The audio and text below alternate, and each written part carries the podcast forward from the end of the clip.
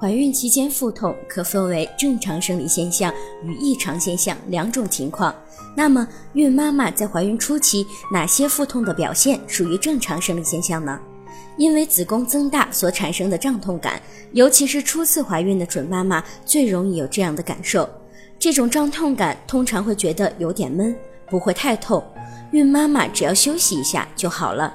异常情况表现为，如果下腹一侧感到持续像是撕裂般的绞痛时，则有可能是宫外孕的征兆；若是下腹感到一阵阵收缩的疼痛，同时伴随阴道出血的情况，就很有可能是流产的征兆。不管是由什么原因引起的腹痛，准妈妈一旦出现腹痛，就应该去医院就诊，由医生来判断是什么原因导致的腹痛，并给予治疗方案。